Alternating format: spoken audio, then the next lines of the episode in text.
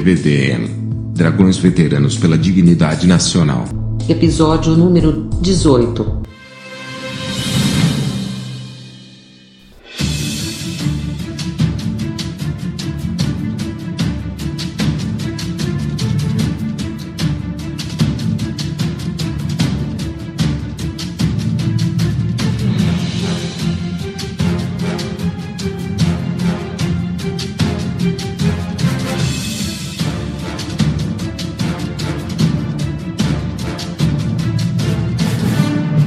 Eu sou o dragão veterano professor Ayrton Antônio de Jesus e este é o canal de podcast DVDM Dragões Veterano pela Dignidade Nacional.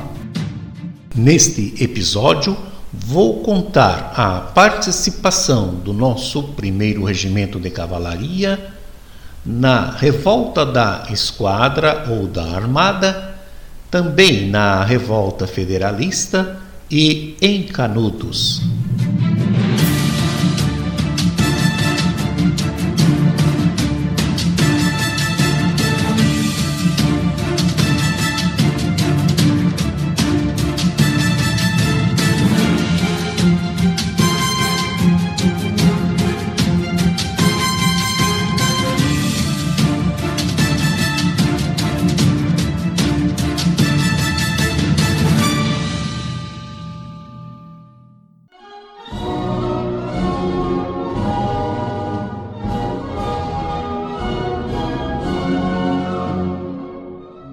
Proclamada República pelo Marechal Deodoro da Fonseca em 15 de novembro de 1889, iniciou-se o governo provisório sob a chefia do mesmo Marechal Deodoro. É promulgada uma nova Constituição e Deodoro é eleito logo em seguida o primeiro presidente da República. Tem como vice-presidente o também Marechal Floriano Peixoto. E após diversas crises econômicas, sociais e políticas, o Marechal Deodoro entrega o governo nas mãos do seu vice, o Marechal Floriano Peixoto.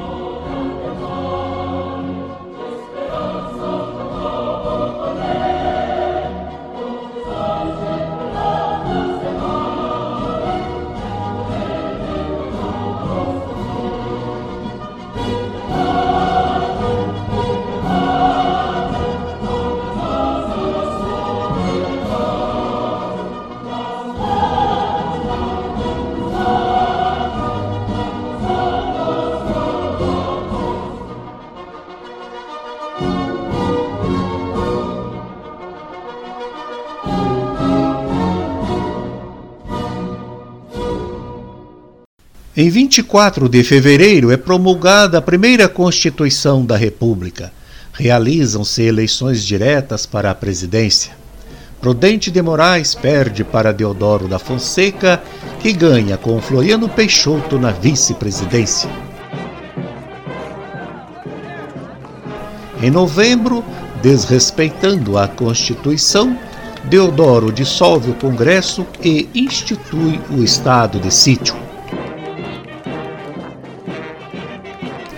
A medida provoca a reação imediata da oposição. A fim de evitar soluções violentas, Deodoro demite-se e Floriano Peixoto assume a presidência. Ao assumir a presidência, Peixoto depõe todos os presidentes de estados que haviam sido solidários a Deodoro. Com a morte de Deodoro, logo depois, Floriano se torna cada vez mais impopular.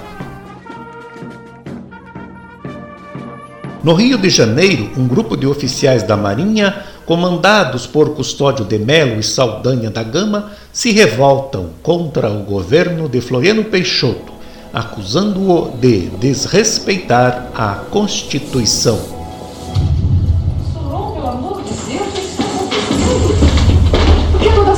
A armada se rebelou. Querem depor Floriano. Estão ameaçando bombardear a cidade. Papai, Floriano resiste. A tropa está na rua. Querem derrubar a República, senhor? Floriano não é a República, Túlio.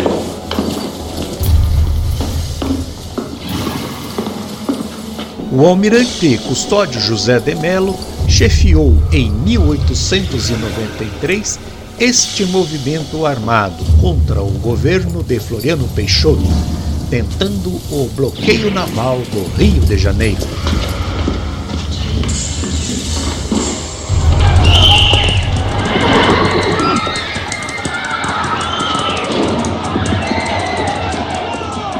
O regimento permaneceu fiel ao governo e cooperou com as tropas encarregadas da resistência.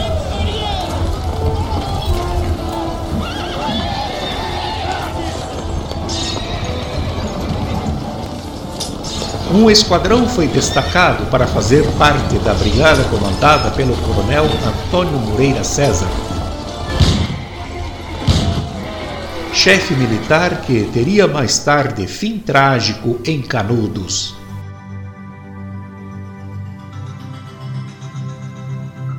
Moreira César referiu-se aos oficiais e praça deste esquadrão da seguinte maneira: abre aspas.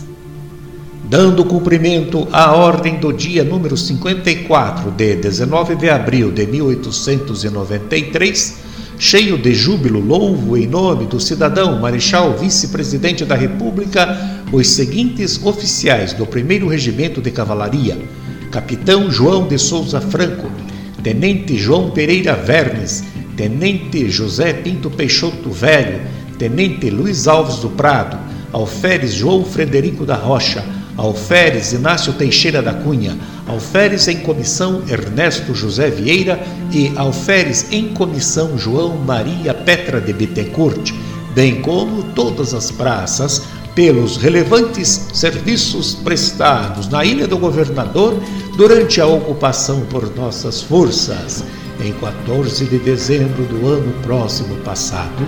Fecham aspas.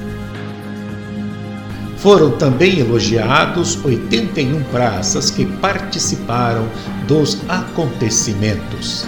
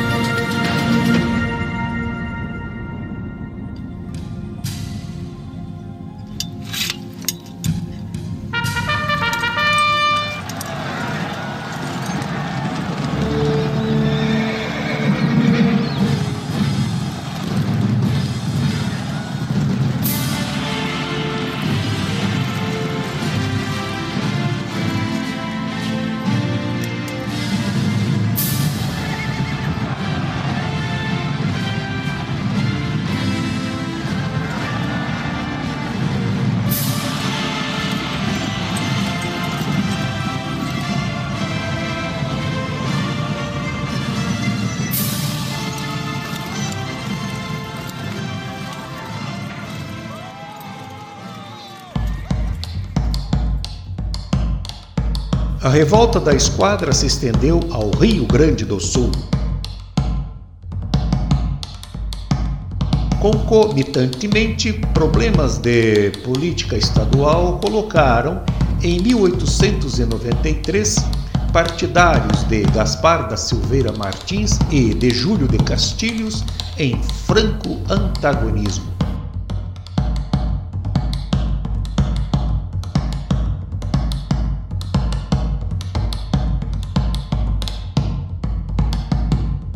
Gasparistas ou maragatos e castilhistas empenharam-se numa disputa que teve desfecho na revolta federalista. Na verdade, uma guerra civil que durou dois anos.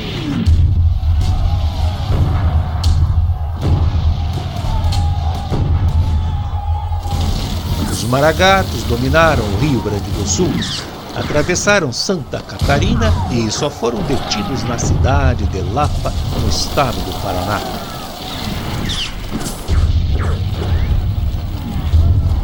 O governo da República organizou tropas para dar combate aos revoltosos.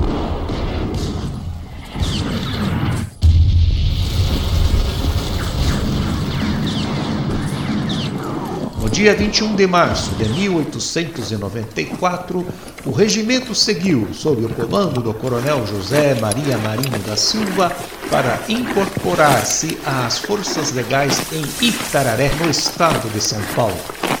Na organização dessas, o coronel Marinho foi designado para comandar a terceira brigada, de modo que o major Carlos de Alencar assumiu o comando do regimento em operações. De Itararé, o regimento seguiu para Castro, aonde chegou a 1 de maio. A coluna inimiga de Juca Tigre, ao passar pela colônia do Iguaçu, colocou em liberdade os presos da cadeia daquela cidade.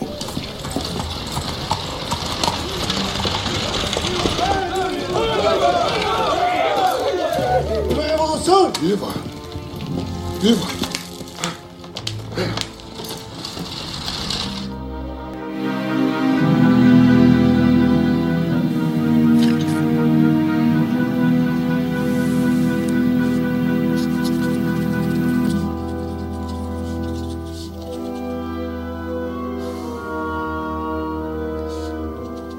O capitão Antônio Manuel de Aguiar e Silva, levando apenas dois soldados e três vaquianos, ofereceu-se para fazer uma patrulha. Para isto, teve um prazo de 30 dias. Ao cabo de 18 dias, retornou triunfante, trazendo 12 sentenciados evadidos da cadeia e os agradecimentos da cidade.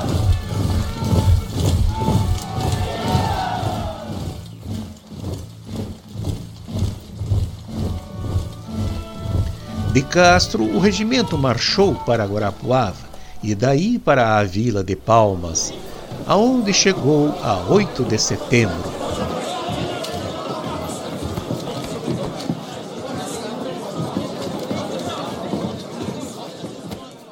No dia 1 de outubro foi travado um combate com os revoltosos.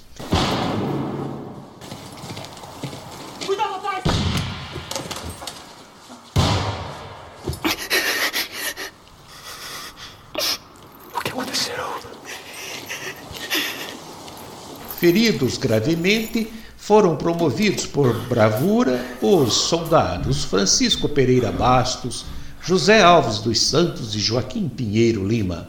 Por distinção foram promovidos o Furriel Jerônimo Medeiros da Rocha, cabo de esquadra Clementino Ferreira da Silva, soldados José Hércules de Medeiros, José Joaquim de Figueiredo, Henrique Moraes e o Clarim Miguel José do Nascimento.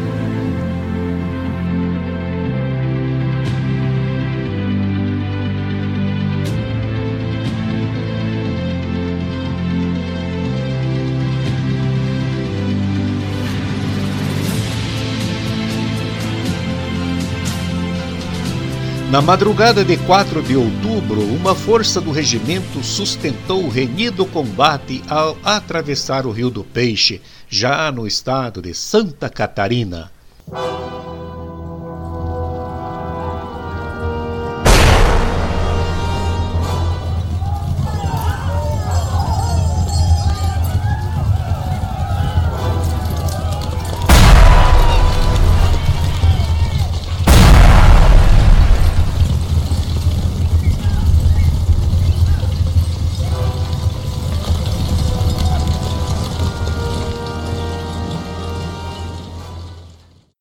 Nesta peleja morreram o tenente João Pereira Cunha Vernes e várias praças. Por esta ação, o Major Alencar recebeu um honroso telegrama do Marechal Floriano Peixoto elogiando o regimento.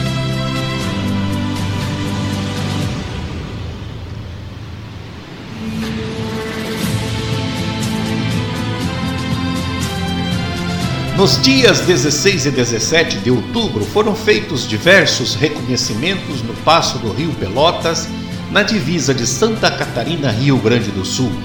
Em todos os tiroteios travados, oficiais e praças bateram-se com afinco, destacando-se as ações dos alferes Ernesto José Vieira e Luiz Antônio Colônia.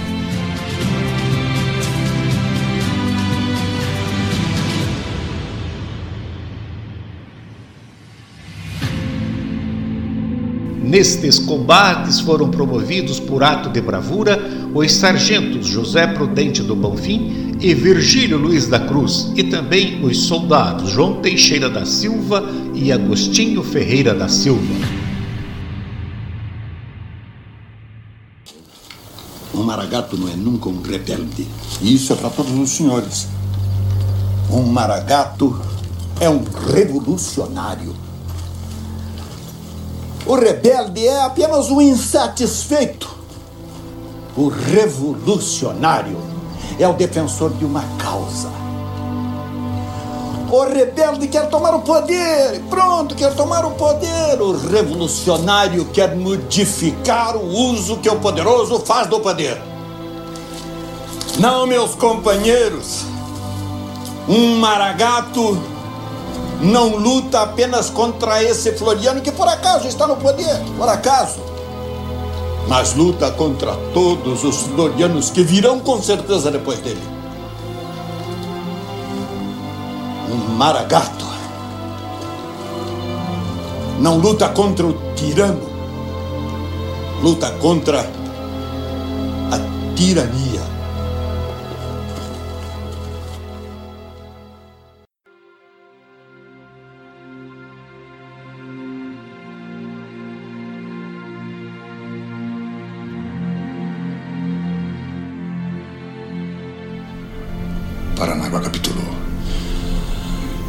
Alguns debandados da guarnição da Marinha trouxeram mais notícias. Os rebeldes estão a caminho de Curitiba.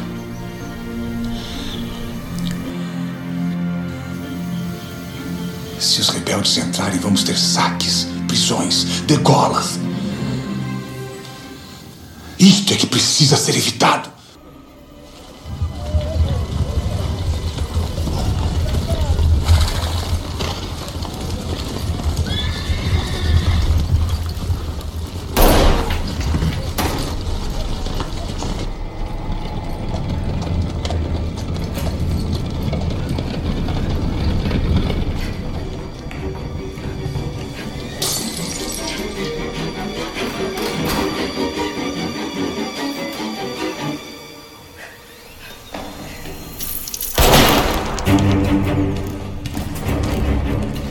Podem soltá-los. E vocês, aproveitem meu salvo-conduto e sumam da minha vista, seus pica-pau de merda. Sumam, vão!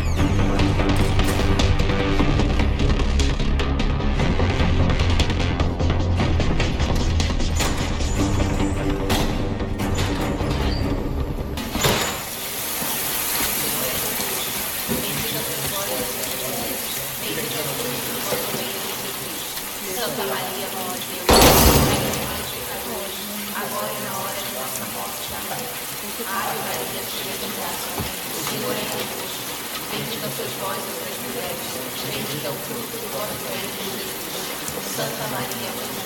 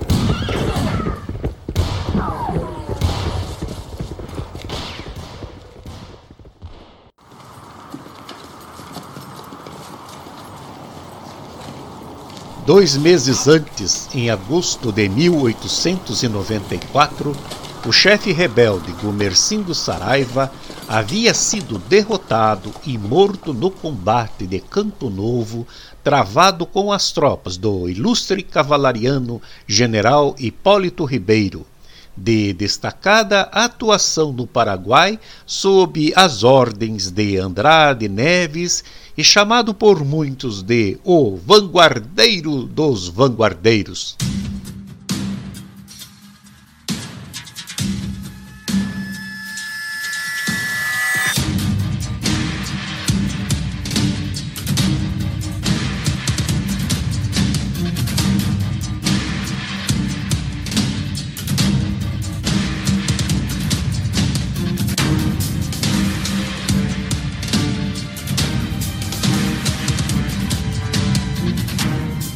A revolta estava praticamente sufocada, limitando-se às ações e pequenas escaramuças no interior do Rio Grande do Sul. O primeiro regimento empreendeu então marcha de volta à sua sede. Ao passar por Curitiba, o coronel Marinho reassumiu o comando e, a 27 de janeiro de 1895, o primeiro de cavalaria chegava de volta ao seu quartel em São Cristóvão.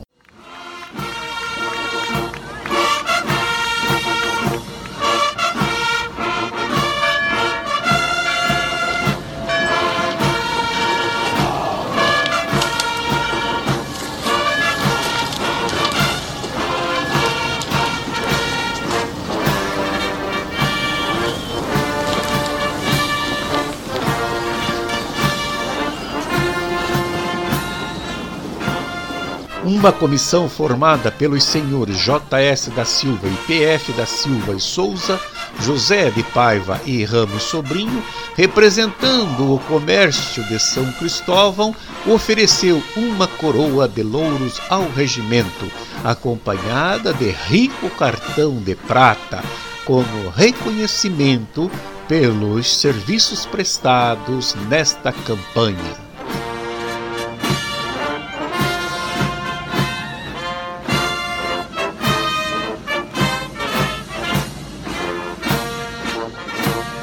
Meus caros amigos cavalarianos, veteranos da reserva e da ativa, muito obrigado por sua audição e por valorizar a nossa história. Uma vez dragão, sempre dragão. Dragão, cumpre teu dever, aconteça o que acontecer.